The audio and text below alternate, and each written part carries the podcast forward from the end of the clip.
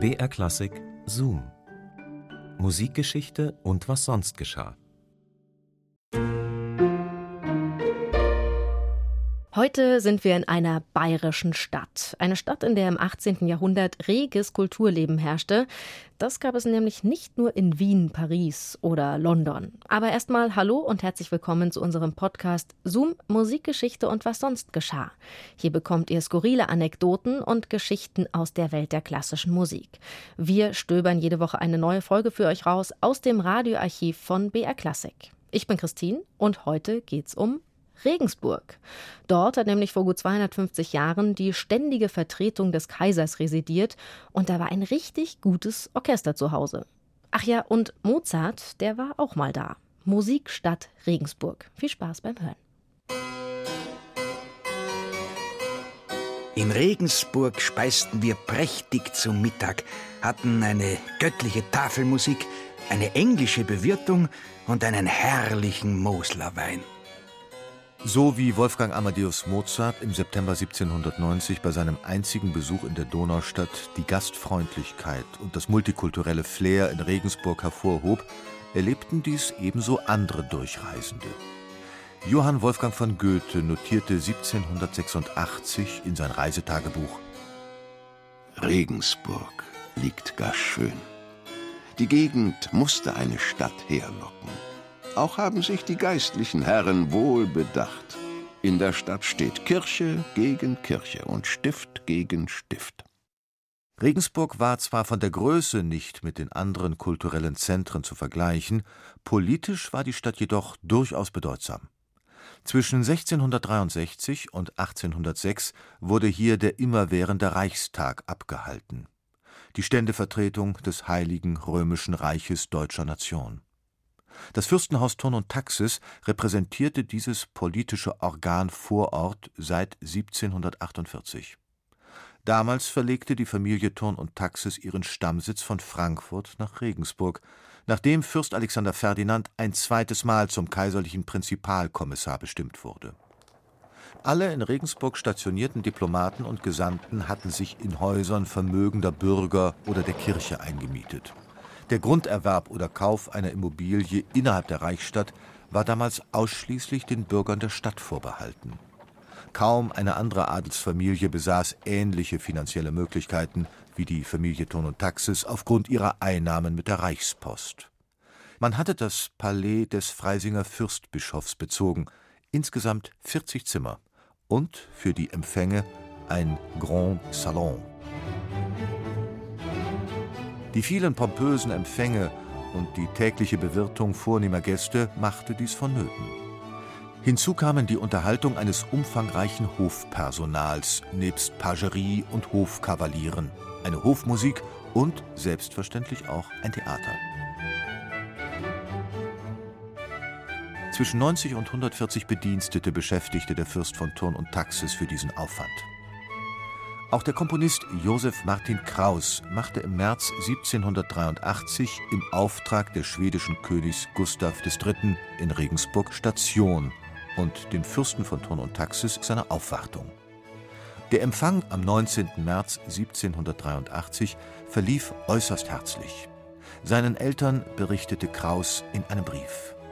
Was alle meine Erwartungen übertraf, war, dass alle Tage meinetwegen bei Hofe Konzert angestellt ward, wo ich über die Vollkommenheit des Orchesters mich nicht genug verwundern konnte. Die Hofmusikkapelle war das kulturelle Aushängeschild des Fürstenhauses. Während im ersten Etat de la Musique aus dem Jahr 1755 immerhin 14 festangestellte Musiker aufgeführt wurden, hatte sich diese Zahl elf Jahre später schon verdoppelt. Nach weiteren elf Jahren standen 35 Instrumentalisten auf der Gehaltsliste.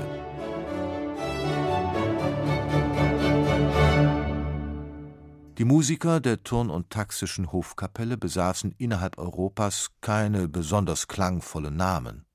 Franz Xaver Thomas Pokorny, Joseph Touche Moulin, Wilhelm Kafka und der vor allem als Theoretiker bekannte Joseph Riepel waren die hervorstechenden Künstler. Die besondere Qualität der Hofkapelle bestand wohl hauptsächlich in dem guten Zusammenspiel der Musiker, wodurch ein hohes künstlerisches Niveau erreicht wurde. Kaum einer der Instrumentalisten wechselte von Regensburg weg seinen Dienstherrn. Die Musiker schätzten die Qualität ihres Daseins. Sie wurden gut bezahlt und waren gleichzeitig Teil eines abwechslungsreichen höfischen Lebens. In Regensburg wusste man wohl Feste zu feiern. Schließlich wollte man den Gesandten fremder Länder das höfische Leben ihrer Heimat in kaiserlicher Manier vergessen machen. Aus dem städtischen Ballhaus am Ägidienplatz gestaltete man ein Hoftheater. Französische, italienische und deutsche Operntruppen wechselten sich ab, je nachdem, wie es gerade die Mode vorgab. Als Direktor wirkte hier vor allem der Komponist Theodor Freiherr von Schacht erfolgreich, der eine italienische Operntruppe leitete. 1786, nach der Auflösung der fürstlichen Hofbühne, übernahm der 1751 in Straubing geborene Emanuel Schikaneder für drei Jahre die Leitung des Theaters. 81 unterschiedliche Stücke soll er innerhalb von nur 96 Spieltagen aufgeführt haben. Ein gewaltiges Programm. 1789 erbte Schikaneders frühere Frau Eleonore das Mietrecht des Theaters auf der Wieden vor den Stadtmauern Wiens, eine Schaubühne, die etwa 800 Zuschauern Platz bot und eine bemerkenswerte Bühnentechnik besaß. Schikaneder kündigte seinen Vertrag in Regensburg und übernahm zusammen mit ihr das Wiener Vorstadttheater. Unsterblich für die Nachwelt wurde er dort als Librettist der Mozartschen Zauberflöte und verkörperte, ganz in der Rolle seines Lebens, den Papageno der Uraufführung. In Regensburg ging die glanzvolle Zeit mit dem Reichsdeputationshauptschluss am 25. Februar 1803 zu Ende. Die von Goethe bewunderte Lage war Regensburg nun vor allem für den Handel nützlich. Die Donauschifffahrt und die in alle Himmelsrichtungen führenden Handelsstraßen machten die Stadt zu einer blühenden Metropole. Die Hofkapelle wurde nach der Auflösung des immerwährenden Reichstags aufgegeben. Ebenso das Hoftheater, das nach Schikaneders Fortgang im Mai 1789 häufig die Schauspielgesellschaften und Direktionen gewechselt hatte. Nachdem der Fürst seine finanzielle Unterstützung zurückzog, verfiel das Gebäude und wurde seit Frühjahr 1804 bis zum Abriss im Jahre 1922 sogar als Wagengarage genutzt. Mit Unterstützung des Reichskanzlers Karl Theodor von Dalberg, der von 1803 bis 1806 seinen Sitz in Regensburg hatte, baute man in zentraler Lage ein neues öffentliches Theater und Gesellschaftshaus. Bereits im September 1804 wurde weihevoll die Eröffnung gefeiert. Ganzjährig und sogar viermal pro Woche fanden auf der Bühne Aufführungen statt. Zumindest musikalisch war Mozart damit noch einmal nach Regensburg zurückgekehrt. Seine Opern zählten dort zu den meistgespielten Werken.